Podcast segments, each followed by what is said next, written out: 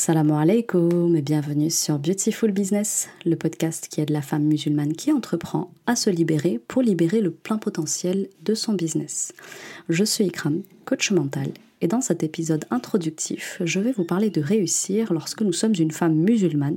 Car oui, avant d'être une femme ou même une entrepreneur, nous sommes avant tout des musulmanes, ce qui suggère pas mal de choses et induit pas mal de prérequis surtout. Alors avant de rentrer dans le sujet qui va nous occuper aujourd'hui, une petite présentation s'impose. Qui suis-je? Alors si vous me suivez depuis plus de trois ans, vous savez que je suis l'heureuse fondatrice de Beautiful Mindset, une entreprise qui proposait euh, de l'élévation mentale, intellectuelle et spirituelle. Et par cela, en fait, je vous aidais à lever les barrières mentales qui vous empêchaient d'être pleinement heureuse et épanouie. Ces deux dernières années, avec mon équipe, on a accompagné plus de 300 femmes musulmanes dans le cadre justement de Beautiful Mindset. Euh, et ces femmes-là, elles venaient à notre rencontre parce qu'elles sentaient qu'elles étaient bloquées sur le plan pro, perso, affectif, spirituel. Et justement, on travaillait avec elles dans le fond de leur personne pour aller déloger tous ces verrous qui les empêchaient de se réaliser, de s'épanouir pleinement.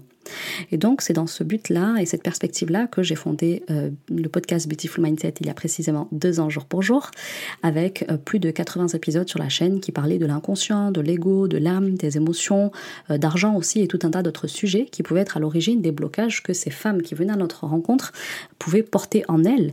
Et ce travail-là, je le proposais toujours selon une approche psychospirituelle qui a valu un de nos épisodes de podcast d'être téléchargé plus de 100 000 fois.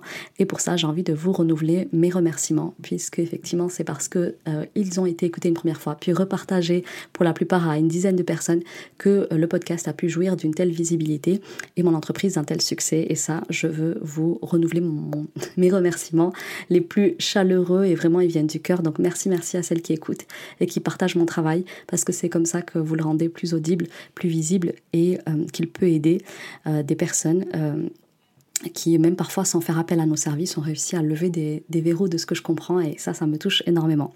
Et du coup, après deux ans à faire ce travail-là avec vous sur le podcast, euh, semaine après semaine, eh bien aujourd'hui, je reviens avec une nouvelle proposition, toujours sur le podcast.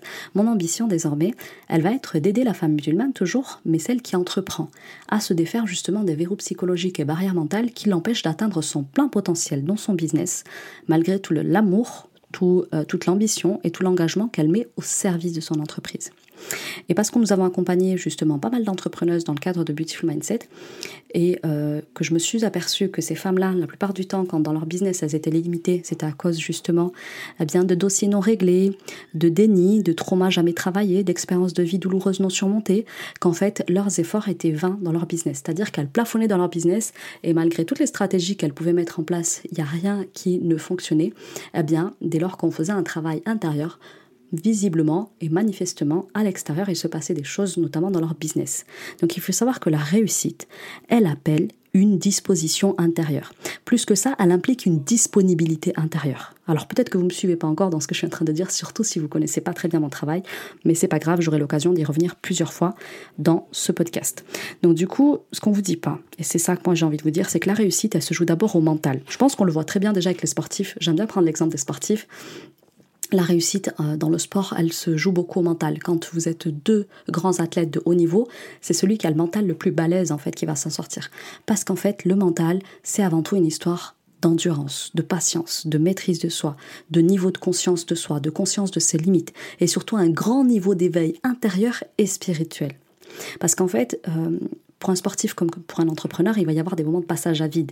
Il va y avoir des moments de prise de tête avec notre entourage, avec nos partenaires et bien nos collaborateurs aussi parfois. Et du coup, il faut savoir que les clients, eux, ils seront toujours là. Et il faudra quand même faire tourner la boîte et il faudra quand même produire le meilleur. Donc, en fait, il va vous falloir, et c'est souvent ce qui vous fait défaut quand vous n'arrivez pas à passer un certain palier dans votre business, c'est un manque d'espace intérieur. Il vous faut un espace intérieur grand, une poitrine élargie, un mental capable de résilience et une espèce d'agilité émotionnelle qu'on ne trouve pas chez vos concurrents. Et c'est là que vous allez vous démarquer et faire la différence. Voilà mon intention et celle qui va animer en fait chaque épisode que je posterai ici tous les lundis à 19h. Du coup, rentrons dans le vif du sujet qui va nous occuper aujourd'hui, c'est justement euh, réussir dans le business quand on est une femme musulmane.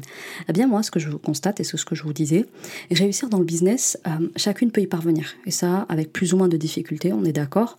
Mais pour certaines, la réussite, elle vient plus ou moins rapidement, alors que pour d'autres, elle met plus de temps à arriver, malgré le temps investi, malgré les formations qui sont prises et l'argent qui ont été injectés dans la boîte. Et donc ces femmes-là, ce qui se passe pour elles, c'est qu'elles se retrouvent face à un plafond de verre. Un plafond verre à 2000 euros par mois, à 5000 euros par mois, je parle toujours en CA. Euh, et du coup, ces femmes-là, elles se disent, mais attends, qu'est-ce qui va pas là? Moi, moi aussi, je me suis formée, moi aussi, je suis à la page de ce qui se fait, euh, moi aussi, je colle parfaitement à mon business plan, euh, je comprends pas, mon étude de marché, a été faite. A priori, avec ce que je, ce que je développe et, et, les efforts que je peux mobiliser, je devrais être à temps par mois et pas à ce que je suis capable de produire aujourd'hui. Donc, où est le bug? Et pourquoi ça ne colle pas? Et pourquoi surtout ça ne décolle pas? Eh bien, ces personnes-là, pour la plupart, je les sens très frustrées. Euh, on les sent complètement euh, déstabilisées. Et certaines, elles en arrivent à se demander euh, mais attends, est-ce que j'ai bien fait en fait de me lancer? Est-ce que c'est vraiment fait pour moi? Est-ce que j'ai pas été trop ambitieuse? Est-ce qu'en fait c'est conciliable avec la vie que je mène à côté? Parce que finalement, est-ce qu'être une mère, être une entrepreneur, c'est possible? Est-ce que c'est ma vie d'épouse peut-être qui, qui fait qu'aujourd'hui j'arrive pas à avoir les résultats que je veux? Etc. etc. Et l'une des choses aussi qui revient beaucoup, c'est euh, ouais, mais attends, moi je suis une femme musulmane, j'ai envie de préserver ma pudeur, préserver ma dignité. Est-ce que c'est possible de réussir tout en préservant ces deux choses-là qui me tiennent particulièrement à cœur et qui sont importantes pour moi? Eh bien, tout ça, c'est tout un tas de choses que je peux entendre et voir, notamment dans le mentorat business que j'ai ouvert dernièrement et avec les élèves business que j'ai pu accompagner et que j'accompagne d'ailleurs actuellement. Donc, ce qu'il faut savoir, c'est que il se peut effectivement que toutes ces sensations-là, tous ces sentiments-là, vous donnent juste envie d'abandonner là et de vous dire en fait. Euh, ouais, peut-être que je me suis plantée, peut-être qu'en fait, euh, bah, je sais pas, pour moi, celle qui, ce qui me réussit, c'est le salariat, c'est d'être, euh, c'est d'être dans une structure et, avoir mon propre business. Finalement, c'est pas forcément une bonne idée. Et en fait, vous arrivez à le réenvisager juste parce que cette barrière que vous avez, ce plafond de verre qui se présente à vous, il semble vraiment infranchissable. Et donc, souvent, ce que vous allez faire, c'est vous démener encore plus fort, faire encore plus d'efforts, travailler encore plus vite, investir encore plus d'argent, vous former encore davantage, etc., etc comme euh, X ou Y qui a fait tel investissement, qui a fait tant d'efforts, qui a travaillé tant d'heures par semaine et qui du coup a eu les résultats que vous convoitez. Sauf que vous pouvez vous intéresser autant que vous voulez aux dernières techniques de branding, de stratégie Insta, de stratégie de vente, etc. Si votre mental ne suit pas, vous arriverez toujours à avoir des résultats très limités parce que pris en otage par votre mental, votre mindset. Et du coup, en fait, pourquoi ça marche pas pour vous? Eh bien, euh, tout simplement parce qu'en fait, vous vous investissez au mauvais endroit. Vous creusez là où euh, vous n'aurez pas en fait les résultats que vous attendez.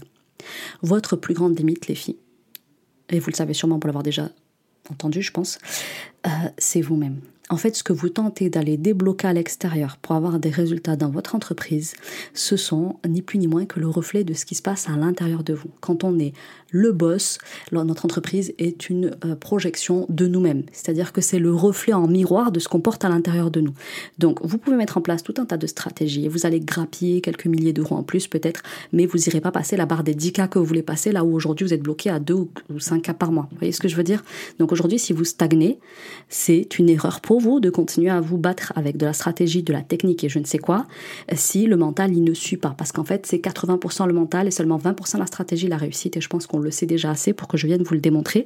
Mais chaque fois que vous stagnerez, malgré X stratégies euh, que vous mettez en place, eh bien sachez que le blocage, vous le portez pas plus loin qu'à l'intérieur de vous. Et ce que vous voulez traiter à l'extérieur, c'est ni plus ni moins que le symptôme de ce que vous portez en vous. Et donc moi aujourd'hui ce que je vais vous proposer, si vous me suivez bien, ça va être justement euh, d'aller travailler d'une part sur les barrières mentales avec lesquelles vous avez grandi, parce que souvent euh, on porte celles de l'enfance et elles sont déjà très copieuses à porter. Et en tant que femme qui plus est musulmane, euh, on en porte quand même pas mal qui nous limitent dans nos business. Ensuite, dans un second temps, ce qu'on ira regarder de plus près, c'est les verrous que l'on se met soi-même. Parce que que vous le croyez ou non, l'humain c'est un as pour se créer des nœuds comme aucune créature n'en est capable, et ça l'encore plus quand on est une femme. On est les spécialistes des nœuds, hein, avec toutes nos émotions et toute notre émotionnalité, notre sentimentalité. Et puis pour finir, on va aller se parler de la seule et unique barrière qu'il est sain et bon pour vous de mettre dans votre business. C'est une barrière à l'entrée. Ça, c'est ma stratégie, c'est celle que j'enseigne à mes élèves business et j'ai hâte de vous en parler. Donc, on va démarrer, mais avant que je démarre, il fallait que je vous dise impérativement de rester jusqu'à la fin de l'épisode parce qu'il va y avoir une très très grosse annonce qui va être faite, la première concernant l'aventure Beautiful Business. Et il y en aura aussi une seconde qui va être hyper intéressante pour vous, mais il faudra m'écouter jusqu'au bout, Inch'Allah, pour pouvoir l'entendre. Alors, dans un premier temps, je vous parlais des verrous et euh, barrières psychologiques que nous pouvons euh, porter de par nos conditionnements, notre histoire, notamment en tant que femme musulmane. Et oui, euh, il est pas rare de rencontrer des femmes musulmanes qui sont en quête de succès dans leur entreprise, ce qui est logique, hein, on ouvre une entreprise, c'est pour euh, accéder à une certaine vision de la vie, à une certaine manière de vivre, à un certain art de vivre, un confort de vie. Et malheureusement, cette vision euh, de la vie que vous avez, elle vient souvent être parasitée par des conflits internes. Et en fait, il n'y a pas que ça, clairement, il y en aurait plein d'autres que je pourrais développer, mais vous allez voir que ce format podcast, je l'ai envie de le développer beaucoup plus court que ce que vous connaissiez. Hein. Avant, je faisais des épisodes de une heure sans aucun problème. Aujourd'hui, c'est vrai que j'ai envie d'en faire des plus courts, mais plus percutants. Vous me direz si ça marche. Donc du coup, quand on est une femme musulmane, il faut savoir que, bon, déjà quand on est une femme tout court, mais encore plus quand on est une femme musulmane, on se cumule plusieurs identités. Notre première identité, je vous le disais en introduction, c'est celle d'être croyante. La première chose qu'on porte en nous, c'est notre foi Alhamdulillah, qu'Allah nous la préserve. La deuxième chose, c'est que on traîne aussi l'histoire de la petite fille en nous. La fille de quelqu'un. Tu es la fille de monsieur et de madame. Ensuite, tu portes aussi ton identité de femme. Donc euh, tu t'es développée, d'abord une petite fille, puis après tu es devenue une femme. Et ensuite tu es devenue la femme de peut-être, et la mère de. Et puis tu as endossé aussi un rôle social. Et puis peut-être un rôle et un statut professionnel, si tu m'écoutes forcément, c'est que tu as un business a priori. Donc ce qu'il faut savoir, c'est que dans chacune de ces identités, la société, c'est pas garder de nous injecter des il faut, des tu dois, des tu peux, tu ne peux pas, des c'est possible, c'est pas possible. Voilà, ça, c'est les premiers verrous que je vais travailler en euh, business avec mes clientes elles arrivent avec des verrous psychologiques sur chacune de leurs identités, euh, que ce soit en tant que croyante, en tant que fille d'eux, en tant que femme, en tant que mère, etc. etc. Pour vous resituer un petit peu par rapport à, toute l'expérience que je peux avoir euh, sur l'ensemble de la communauté des femmes musulmanes, euh, nous, la première chose qu'on faisait quand on recevait une élève qui avait des verrous, eh bien, on travaillait sur sa petite enfance.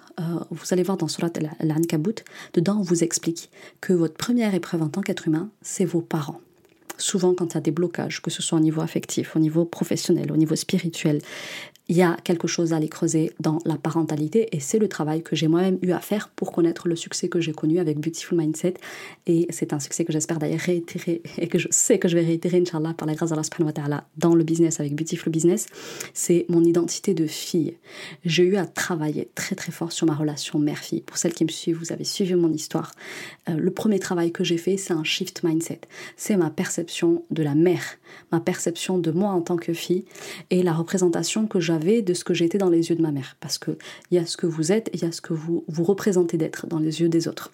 Et euh, je suis persuadée aujourd'hui, avant de vous, vous dire plus de choses sur le sujet, que si je n'avais pas fait ce travail-là sur moi, eh bien, je n'aurais jamais été en capacité avec mon entreprise d'accompagner plus de 300 femmes à aller bien, alors que moi-même j'étais en guerre, entre guillemets, avec la femme qui m'a donné la vie. Euh, en fait, si vous, euh, je pense que j'aurai l'occasion de vous en parler dans d'autres épisodes de podcast, mais euh, ces femmes-là qui venaient nous voir, elles avaient un certain nombre de blocages. Elles avaient un grand, grand, grand besoin de présence, d'une présence maternante, d'une présence affectueuse, d'une présence ultra féminine. Et moi, avant que je fasse ce travail-là, sur ma relation mère-fille, eh bien j'étais une fille très masculine, une fille qui manquait, qui manquait clairement de disponibilité féminine. Vous voyez ce que je veux dire? Vous savez ce que c'est le féminin? Le féminin, c'est une sentimentalité, une émotionnalité. Et moi, j'étais beaucoup dans le faire, faire, faire. Euh, j'étais beaucoup dans euh, arracher une réussite. Là où, en fait, les gens, ils ont juste besoin parfois qu'on soit juste là pour eux et qu'on les écoute. Et je peux vous dire que ça, ça a fait beaucoup de bien à mes clientes. Ma capacité, mon, espace et ma disponibilité intérieure à les, juste les écouter parler, à faire résonner, parce que quand on écoute les autres, ça fait résonner en eux ce qu'ils sont en train de dire. Et du coup, derrière, leur apporter, bien sûr, toute mon expertise en mindset euh, et en développement psychospirituel, mais en aucun cas, la d'avant n'aurait été capable d'avoir le succès que je veux avec Beautiful Mindset sans avoir fait ce travail pour devenir disponible intérieurement, en me débarrassant de mes propres verrous et de ma propre représentation du monde et des choses pour pouvoir accompagner les gens et les personnes qu'Allah allait mettre sur mon chemin avec une pleine disponibilité et une pleine féminité. Parce que moi, c'était ça qui me faisait défaut. Mais du coup, on va s'arrêter là. Je vais justement rentrer dans cette partie-là pour vous donner un petit peu des exemples précis que vous puissiez vous en faire la représentation exacte. Donc par exemple, ce que je peux avoir en, coaching sur en prendre en deux identités pour pas faire trop trop d'exemples non plus et pour faire assez court. Hein, je vous ai dit ma promesse ici, c'est de pas de vous emmener dans des podcasts, des podcasts qui vont faire 4 heures.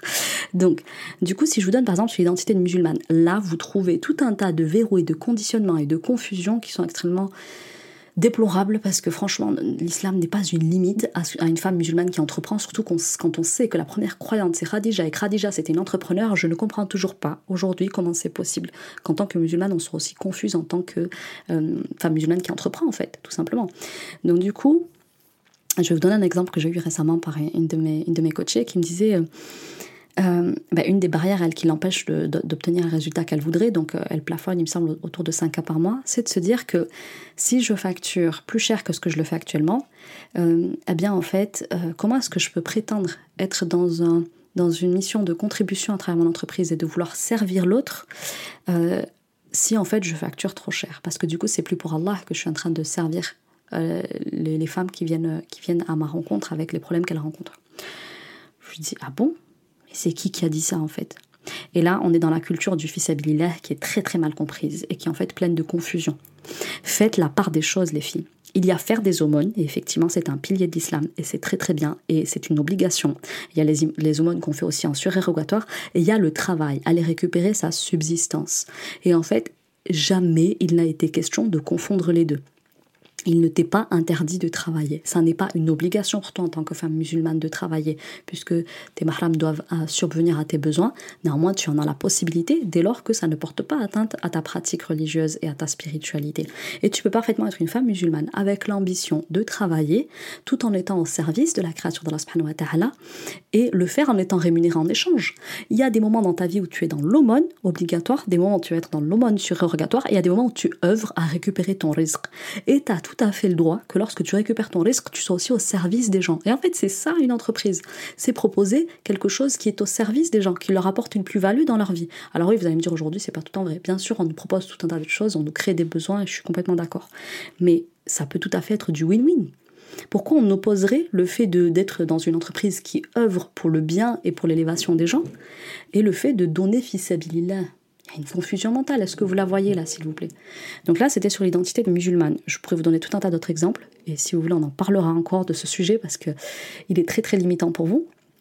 Mais là, j'ai envie de venir me pencher aussi sur un autre sujet, celui de l'identité de mère. Donc pareil, une, cliente euh, qui me dit, je crois que c'est la même en plus, qui me dit, euh, en fait, je me demande, Ikram, si c'est possible de réussir sans délaisser mon foyer.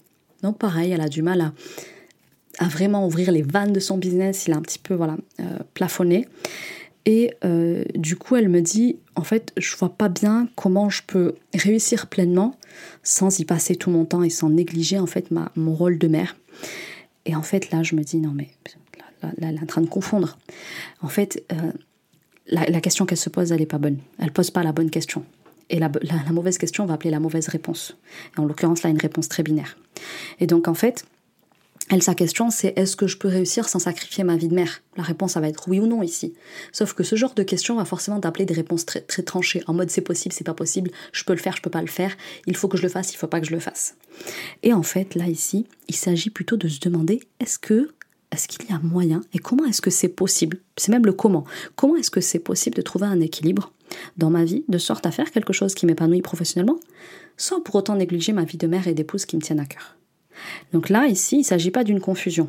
Pour cette personne-là, euh, ici, il faudra aller creuser. Je ne l'ai pas encore creusé avec elle en coaching, mais ça viendra. Euh, souvent, vous avez des idées reçues. En fait, c'est plutôt des modèles reçus. Si vous avez une maman, par exemple, qui travaillait, et euh, du fait qu'elle travaillait, elle vous a beaucoup délaissé, vous avez ressenti son absence, vous avez ressenti le manque d'elle, eh bien, vous associez certainement travail à délaissement. Et si à l'inverse, vous avez une maman qui a été au foyer et qui a été hyper présente, eh bien vous faites le raccourci qu'être une bonne mère, c'est être au foyer.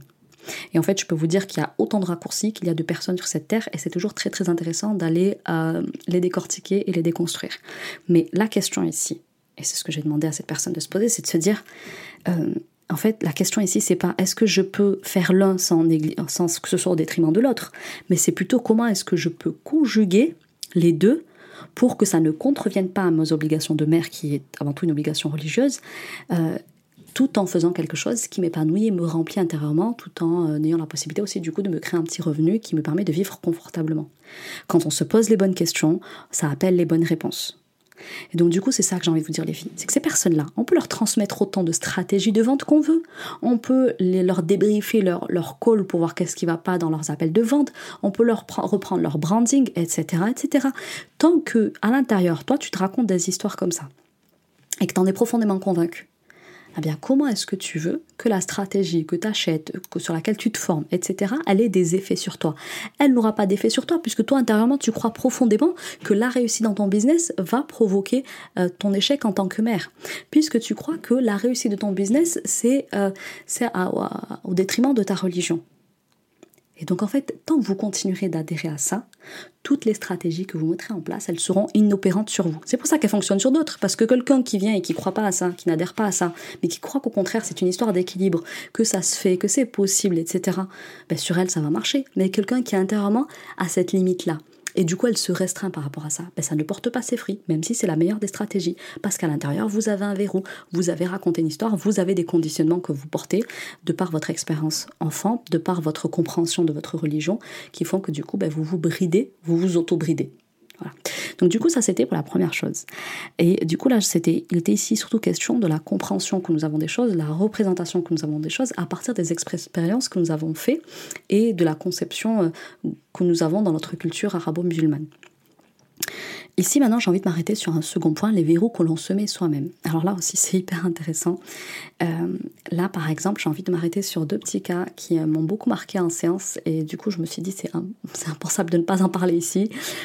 Euh, mais en, clair, euh, il y a les verrous avec lesquels nous, nous avons grandi, d'accord, et que nous portons de par nos conditionnements, nos expériences faites de la vie, etc.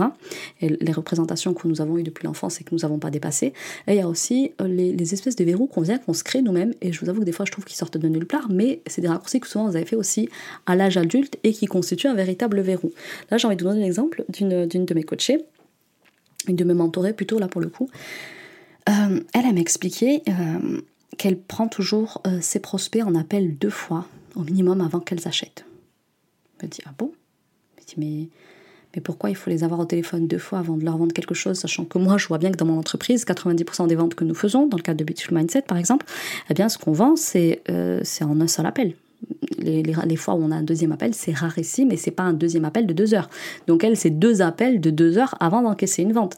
Vous imaginez à quel point c'est chronophage? Comment est-ce qu'une entreprise comme ça, elle peut elle, peut cartonner, elle peut exceller quand euh, elle donne 4 heures de son temps gratuitement à des prospects qui deviendront peut-être jamais clientes. Et une bonne partie ne deviendra pas cliente.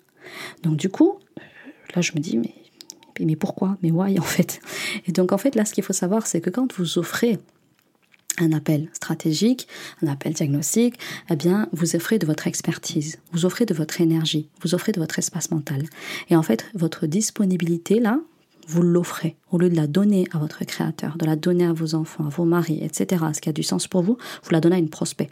C'est ok de donner à son prospect. Maintenant, un cadeau, pour qu'il reste un cadeau, ça doit être quelque chose d'exceptionnel. Ça doit être quelque chose de suffisamment rare et précieux. Et en fait, si vous donnez deux fois deux heures, eh bien, les personnes ne se rendent pas bien compte de la rareté que c'est, du cadeau que c'est, de la préciosité de cette chose. Je ne sais pas si ça se dit d'ailleurs, mais vous m'aurez comprise. En fait, pour que ce soit suffisamment unique et précieux, ça doit pouvoir être mesuré, ça doit pouvoir être quantifié, ça doit pouvoir être considéré pour suffisamment être du coup valorisé. Et du coup, nous, ce qu'on fait, effectivement, c'est qu'on offre une heure. La personne, elle achète ou elle n'achète pas. Si elle a des questions par la suite, on va y répondre. Si elle a besoin d'en parler avec son mari et qu'ensuite elle veut en reparler avec nous, ok, on va lui donner 10 minutes. On va pas lui redonner encore deux heures ou une heure. Ça, c'est pas pensable, en fait. Donc, du coup, là, elle, elle s'est construit la croyance qu'il faut vendre en deux fois. Mais ça, elle le sort d'où? Je l'avais jamais vu ailleurs. Alors je sais que vous inquiétez pas si vous m'écoutez, je sais qu'il y en a beaucoup, et notamment dans le business, euh, qui vendent après, euh, euh, après deux, voire plusieurs appels. mais là, elle, dans son business model à elle, je voyais pas pourquoi il fallait deux heures sur Zoom à chaque fois d'entretien Zoom pour que derrière ça convertisse. Ça, c'est elle qui l'a. D'ailleurs, toutes les filles du mentorat, elles disaient, mais non, enfin, non, on fait pas deux appels de deux heures, quoi. Non, il y a que toi qui fais ça. Vous voyez, c'est hyper intéressant de, de présenter aux autres ce, ce, qui nous paraît normal pour en fait se rendre compte que c'est pas hyper normal. Alors en soi, il n'y a rien de normal ou de pas normal. Mais il y a juste des choses productives ou pas productives. Une entreprise, elle est là pour faire du chiffre. Si elle ne fait pas de chiffre, elle est vouée à mourir. Donc à un moment donné, il va falloir se poser les bonnes questions. Et quand vous venez exposer moi ce type de modèle, je me dis, ok, mais ça sort d'où? C'est qui qui a dit qu'il fallait faire euh, euh, de deux fois deux heures? Et en plus, du coup, tu perds la, rareté du truc. Les personnes croient que bah, c'est acquis et que c'est normal et ça vient d'évaluer ton offre et ton expertise. Donc ça, c'était un exemple aussi, du coup, que je trouvais hyper intéressant. Et puis il y en a un second que j'ai beaucoup aimé, qui est plus anecdotique, mais qui, pour le coup, cache une petite profondeur aussi. Donc c'est euh, une de mes coachées qui me dit, euh, c'est vrai que j'ai pas envie de faire tel et tel contenu, par exemple, pour faire connaître mon entreprise sur Insta, parce que si je fais ça, eh bien, je vais passer pour, euh, pour une influenceuse. En fait, je lui disais que dans sa niche à elle, euh, j'aimais beaucoup une influenceuse en particulier, enfin, qui vend ses services aussi les mêmes que les siens, et que pour moi, elle était la référence, et que si un jour j'avais besoin de ces services-là, j'irais chez elle, parce que j'aime trop ces petites vidéos où elle montre comment elle s'organise, etc. Et euh, je lui dis, et d'ailleurs, si j'ai quelqu'un autour de moi qui me dit oui, je cherche ce type de formation, d'accompagnement, je vais l'envoyer chez elle, parce que pour moi, elle est la référence, j'aime trop comment elle le fait. Et elle me dit, ouais, j'y ai pensé à le faire et tout, seulement je me suis dit non, pas moi, parce qu'en fait, après, les gens, ils vont me prendre pour une influenceuse, et je veux pas être une influenceuse, parce que moi, je suis une entrepreneur qui vend ses services d'accompagnement. Et donc, j'ai dit, ok, je comprends ce que tu dis, mais ma réponse, c'est en fait, ouais, et. Au pire, au pire, si la nana, elle en vient à, à penser que tu es une influenceuse, il se passe quoi? En fait, il faut savoir que quand on développe une marque, qu'on propose quelque chose, un bien ou un service, eh bien, les gens, ils n'achètent pas juste le bien ou le service. Ils achètent aussi l'histoire qu'il y a derrière, les valeurs qu'il y a derrière, l'éthique de la personne, son engagement dans son entreprise et dans le paysage, euh, dans le paysage social de manière générale. Donc, une influenceuse, il faut savoir qu'elle elle vient, elle place des produits. Nous, on place nos produits et services, qu'ils achètent ou qu'ils n'achètent pas. Les influenceurs, c'est cool, c'est la mode du moment et ça fait vendre. Et donc, du coup, si toi, tu arrives à être assez bonne dans ta stratégie de communication, de sorte à ce qu'on te voit comme l'influenceuse euh, de ta propre marque, la vitrine de ta propre boîte, eh bien en fait, il est où le problème? Donc en fait, tu peux choisir d'être OK avec ça, avec le fait que dans les esprits des gens, on, puisse confondre, euh, on ne sache pas trop si tu es influenceuse ou, entrepreneuse.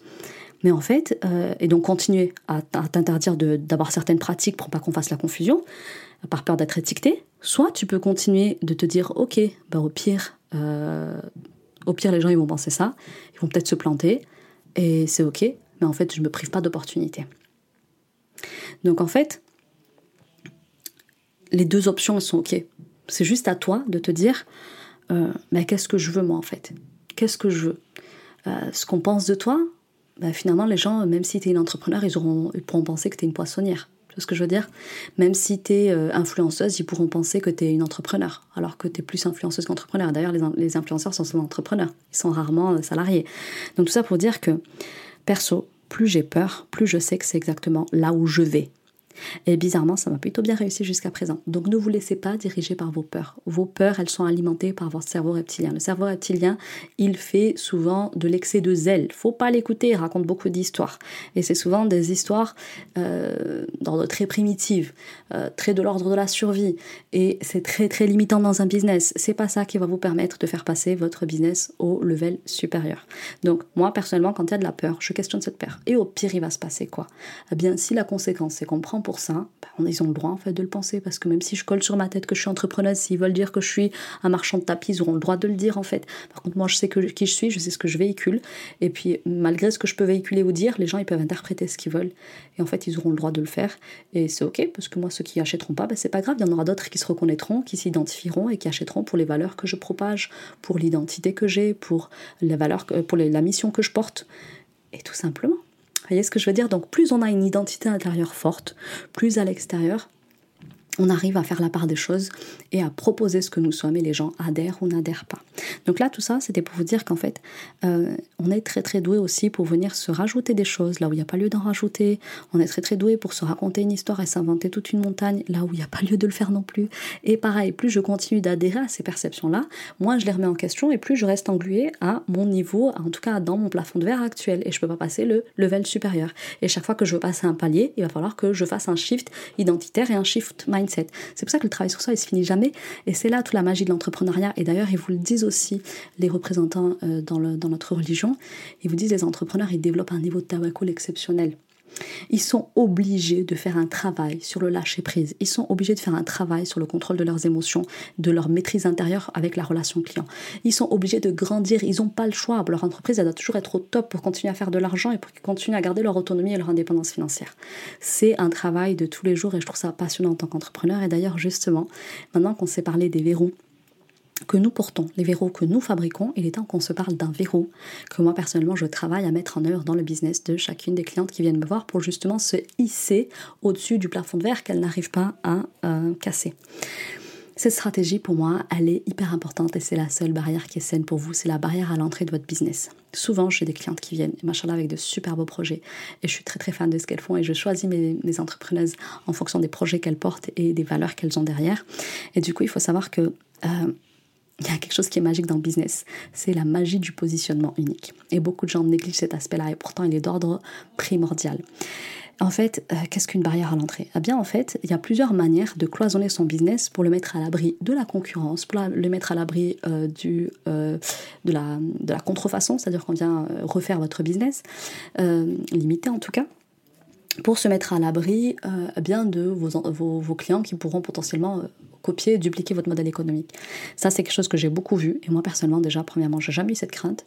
Et euh, deuxièmement, je savais que mon modèle était tellement unique qu'il n'y avait pas de risque qu'on me le duplique. Comment est-ce que je me suis arrangée pour ça? Ben, Je dirais qu'il y a plusieurs méthodes pour arriver à mettre une espèce de barrière à l'entrée qui rend votre business unique et vous place en situation quasi monopolistique, de sorte que personne ne peut pénétrer votre marché parce que euh, vous avez toute l'attitude pour y aller, euh, tellement ce que vous proposez est un positionnement unique qui n'est pas fait et que à ce jour personne d'autre ne sait le faire, eh bien moi c'est déjà avoir une proposition unique. J'ai été la première à débarquer sur le marché de la femme musulmane en proposant un coaching en mindset pour femmes musulmanes selon une approche psychospirituelle. Je m'explique. Dans la Ouma, on trouvait bien des psychologues, des psychiatres, des thérapeutes, et tout un tas de coachs, mais aucune ne s'était positionnée sur cette branche-là. En tant que femme, se positionner en tant que coach mental pour femmes musulmanes en situation de blocage et les aider à lever les verrous psychologiques qu'elles rencontrent dans n'importe quel domaine de leur vie selon une approche psychospirituelle. J'ai été la première à faire ça et euh, je l'ai tellement fait de façon unique que, enfin ma proposition était tellement unique et du coup inexistante sur le marché qu'aujourd'hui, même si on a plein d'autres qui m'ont emboîté le pas, euh, tout le monde sait que le mindset, si je suis une femme musulmane qui va mal, c'est Ikram qu'il faut aller voir, Ikram de Beautiful Mindset qu'il faut aller voir. Et bien d'autres ont essayé par la suite de mettre l'étiquette mindset coach, euh, machin, mindset et tout. Ils n'ont pas pu rattraper l'avance que j'avais et du coup c'était trop tard. J'avais pris le marché et les et, et, du coup, même si elles arrivaient à grappiller une petite part de marché ici et là, quand les clientes allaient chez elles, c'est parce qu'elles n'avaient pas les moyens de payer le haut de gamme que je proposais chez moi. Donc c'est ça en fait, c'est ça avoir une proposition unique, c'est proposer avoir une proposition que les gens n'ont pas actuellement sur le marché, venir en fait avec de la nouveauté, de l'innovation. Voilà, c'est avoir une proposition innovante. Ça n'existait pas et à ce jour d'ailleurs, je fais un Beautiful Mindset pour me consacrer à Beautiful Business. Eh bien, sachez que ça n'existe toujours pas. Si quelqu'un veut se former, je suis là. non, je plaisante. Moi, j'accompagne plutôt des personnes qui sont déjà lancées dans le business et qui rencontrent des barrières justement pour euh, développer davantage leur business. Euh, du coup, la deuxième chose, c'est d'avoir une méthode unique. On vous a peut-être parlé de véhicule unique, c'est-à-dire un, véhicule qui emmène votre client quand on est professionnel de l'accompagnement, euh, freelance, consulting, etc. En général, on accompagne un client d'un point A vers un point B. Et si on veut emmener un client d'un point A vers un point B, il fait un véhicule. Hop, il va grimper. Maintenant, on va regarder dans quel véhicule il va grimper. Est-ce que chez toi, il grimpe dans une Twingo, comme tout le marché, ou est-ce que chez toi, il grimpe dans un 4x4 Autre exemple, qui peut peut-être plus te parler. Peut-être que les autres, ils font tous ça en bateau, et toi, tu proposes plutôt un avion. Et là, tu vas être unique. Et là, tu vas créer une barrière à l'entrée. Et là, c'est un argument de vente sur lequel les autres ne peuvent pas se défendre. Ils ne peuvent pas, c'est extrêmement puissant d'avoir un véhicule unique. Et là, la concurrence, tu la rends inexistante. Même si elle est là, face à ton offre et ton véhicule unique, ils peuvent essayer de se débattre. Il n'y a pas d'argument, en fait, face à ça. Et ça, c'est quelque chose d'hyper puissant, pareil, que vous avez tendance à négliger. Et pourtant, si vous mettez en pratique cette barrière à l'entrée, dès que vous êtes dans les fondations de votre business, donc très tôt, il faut la mettre en place, euh, tu effaces toute concurrence possible. Et là, du coup, tu peux prendre de l'avance sur 2-3 ans et les autres, ils peuvent venir essayer derrière de caracoler. Ils vont caracoler, mais ils vont être en galère parce qu'en fait, ton truc, ça y est, il est déjà trop connu. Et eux, ils vont, et pareil, plusieurs années, ils vont peut-être proposer euh, de, mettre pareil des, des avions, mais ça y est, c'est trop tard, c'est ta compagnie aérienne qui est connue pour faire ce voyage du point A vers le point B. Et donc, même si d'autres viennent, ce seront des, du low cost, ce seront que des contrefaçons. Et là, ça donne une puissance et ça donne une, autorité sur le marché. Moi, quand il y a besoin d'un avis mindset coach femme musulmane, c'est moi qu'on venait voir. Et si moi je refuse, je décline une intervention, etc., on allait voir quelqu'un d'autre. Et c'est là que vous avez un, leadership incroyable, une autorité incroyable sur votre marché, et c'est chez vous qu'on viendra acheter. Et ensuite, du coup, euh, il faut que je vous parle d'avoir une approche unique. Ça aussi, j'aime beaucoup. Et pourtant, on n'y pense que très rarement. Et donc ça, c'est aussi quelque chose sur lequel j'essaye autant que possible d'aider mes clientes à se démarquer le plus. Parce que euh, c'est une méthode qui est très innovante et qui permet, pareil, de faire une barrière à l'entrée qui est suffisamment importante pour, pareil, être en situation monopolistique ou quasi monopolistique sur la durée, de façon à s'implanter durablement sur le marché comme référence historique en la matière. Donc, par exemple, vous avez un problème X et en général, il y a toujours plusieurs solutions dans le résoudre. Sauf que les gens, en général, ils restent butés sur la solution que tout le monde connaît. Exemple, pour le marché, par exemple, de la perte de poids, eh bien, ce qu'on va vous proposer, c'est déficit calorique et sport. Et puis, tout d'un coup, hop, vous avez quelqu'un qui va débarquer et qui va dire, OK, il y a le marché de la perte de poids, et dedans, soit je me noie au milieu de tous ces, euh, tous ces concurrents qui proposent tous déficit calorique et sport, et moi, je vais plutôt m'intéresser dans ce marché-là de la perte de poids à des personnes qui ont un problème plus spécifique, celles qui mangent leurs émotions, par exemple. Ça, c'est quelque chose pour lequel j'ai été cliente et j'ai signé. J'ai signé pour 4000 euros, pour tout vous dire, et je resignerai demain si on me refaisait une proposition qui sort un petit peu de ce qu'on trouve parmi le commun des mortels. Une accompagnante proposait euh, eh bien, euh, de nous dire que bah, si on prend du poids, c'est pas forcément parce qu'on a une mauvaise hygiène de vie, qu'on est une feignasse, qu'on sait pas s'alimenter, etc. Elle disait tout le monde sait comment s'alimenter, tout le monde sait euh, comment avoir une bonne hygiène de vie, mais pourquoi vous le faites pas? Personne n'a envie de, notre, notre logique en tant qu'être humain, on a des mécanismes internes de survie. On n'est pas là pour mettre fin à nos vies. Donc si on s'amuse au quotidien, entre guillemets, à, se mettre euh, dans une sale position au niveau de notre santé, eh bien c'est pas pour nous faire plaisir, c'est pas pour se faire plaisir, c'est pas pour porter atteinte à sa vie de son propre gré, de son propre chef. C'est parce qu'on a des mécanismes intérieurs qui nous dépassent notamment la gestion émotionnelle. Et quand elle a expliqué ça, bah déjà j'étais cliente en fait. J'ai acheté trois mois plus tard, mais j'étais cliente très rapidement. Et c'était mon premier investissement à étiquette euh, à 4000 euros. Et franchement, je ne l'ai pas regretté. Parce que ce qu'elle m'a appris sur mes émotions, c'est ce qui m'a permis derrière de bâtir une entreprise qui a fait de très très gros chiffres. Donc tout ça pour vous dire que elle est venue, elle m'a fait une, elle, a, proposé une approche différente de la perte de poids, qui n'est pas culpabilisante, qui n'est pas agressive, qui n'est pas euh, comme celle qu'on peut voir sur toutes les marchés du, enfin, tout le marché du régime et du sport, etc., qui font que entretenir vos frustrations et vos peines. Là où vous, votre problème, c'est la gestion émotionnelle. Vous mangez, en fait, ce que vous faites, c'est que vous êtes en train de tamponner vos émotions. Vous, avez, vous, vous êtes une hypersensible qui gère mal vos émotions, et au lieu d'apprendre à les apaiser, les comprendre les décortiquer, vous préférez euh, avaler quelque chose de sucré qui fait passer vos peines et vos frustrations. Et ça, j'ai aimé, quoi. J'ai aimé, c'était la première personne que j'entendais dire ça. Et pour moi, sur le marché français, c'était la seule qui le disait, qui le disait de cette façon-là. Et c'est pour ça que j'ai acheté sans rechigner. Et quand j'ai pris un appel avec son équipe, je savais déjà que j'achetais. C'était juste une formalité pour moi d'appeler. Donc vous voyez, c'était vendu avant même euh, que j'arrive finalement en appel avec son équipe. Parce que je savais déjà qu'elle était la seule à proposer ça. Et que ça me parlait la manière dont elle disait, ça avait du sens. Ça me touchait au fond de moi, donc sur le plan émotionnel, et ça me touchait aussi la partie logique. Ça avait du sens pour moi ce qu'elle disait, et ça m'a déculpabilisé.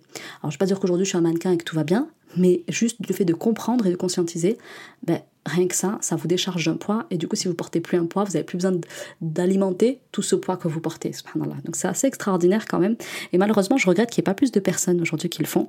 C'est pourquoi j'ai envie de vous laisser méditer sur ça. Et ça, ça peut être une très belle barrière à l'entrée qui va vous permettre de faire un boom incroyable dans votre business. Donc, voyez, la promesse, il me semble qu'elle est tenue. Vous me direz en commentaire. Je vous ai parlé mindset, je vous ai parlé aussi stratégie. Euh, c'est vrai que je pourrais vous parler encore de tout un tas de choses pour le positionnement unique ou bien pour les barrières consommées, les barrières que nous avons. Euh, mais j'ai choisi de m'arrêter là. Ça fait déjà 37 minutes que j'enregistre et pour moi, il est temps du coup de vous faire un petit résumé de ce qui a été dit dans l'épisode du jour. Tu as compris que si tu es une femme musulmane, que tu veux enfin réussir, eh bien, tu as plusieurs choses à faire. La première chose, ça va être déjà de te pencher sur les barrières mentales qu'on t'a injectées, qui ne viennent pas de toi, mais de ta compréhension du dîner, et de ce qu'on t'en a fait comprendre, et de ce qu'on t'a mis comme, euh, comme euh, comme conditionnement à propos de ce qu'est être une bonne mère, une bonne épouse, une bonne croyante, etc. etc. T'es pas obligé de continuer à transporter ça, ça t'appartient même pas. Plus vite tu vas le balarguer et t'en débarrasser, plus vite tu seras allégé pour réussir dans ton business. La deuxième chose que tu as à faire, c'est de t'occuper de ce que toi-même tu as érigé hein, et ce que tu as construit à l'intérieur pour, d'une certaine manière, te protéger et protéger la représentation que les autres auront de toi. Dans le business, tu as besoin d'apprendre à t'en moquer de ce que les autres disent ou pensent de toi. Si tu n'apprends pas à faire ce travail-là, tu continueras de te, limiter parce que euh, parce que c'est de puissantes barrières qui t'empêchent de concrétiser une mise en pratique des stratégies que tu peux apprendre. Mais si tu ne défais pas le nœud au niveau euh, mindset, au niveau mental, ben, tu continueras à brider tes résultats malgré les stratégies que tu peux mettre en place. Et puis du coup, euh, ce que j'avais envie de te dire pour terminer, c'est que une des barrières magnifiques et un verrou magnifique que tu peux mettre, c'est celui à l'entrée de ton marché.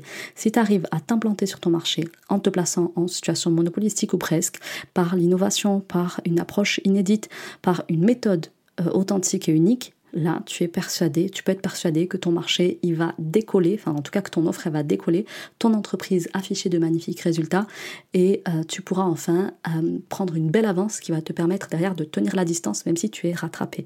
C'est la stratégie que j'ai appliquée dans mon business et qui m'a permis de faire décoller mon entreprise très très vite et très très tôt. Et du coup, c'est tout le mal que je te souhaite si tu as écouté cet épisode jusqu'au bout.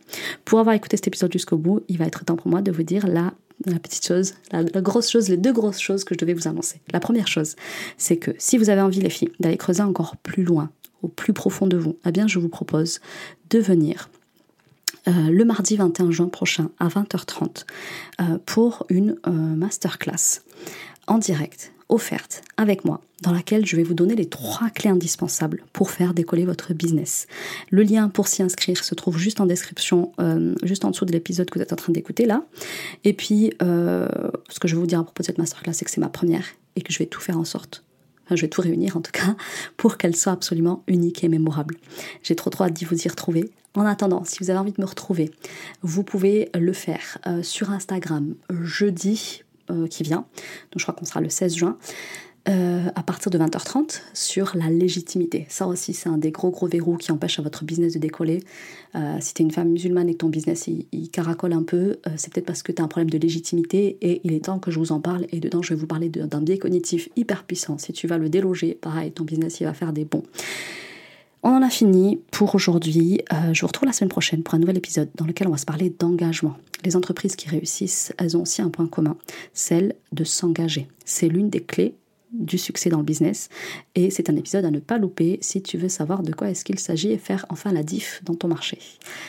On en a fini pour aujourd'hui. Je vous invite à vous abonner à ma chaîne de podcast, à noter l'épisode s'il vous a plu, à le commenter et surtout pensez à me dire ce que vous aimeriez que j'aborde puisque des sujets business, j'en ai tout tout plein qui fourmillent à l'intérieur de moi.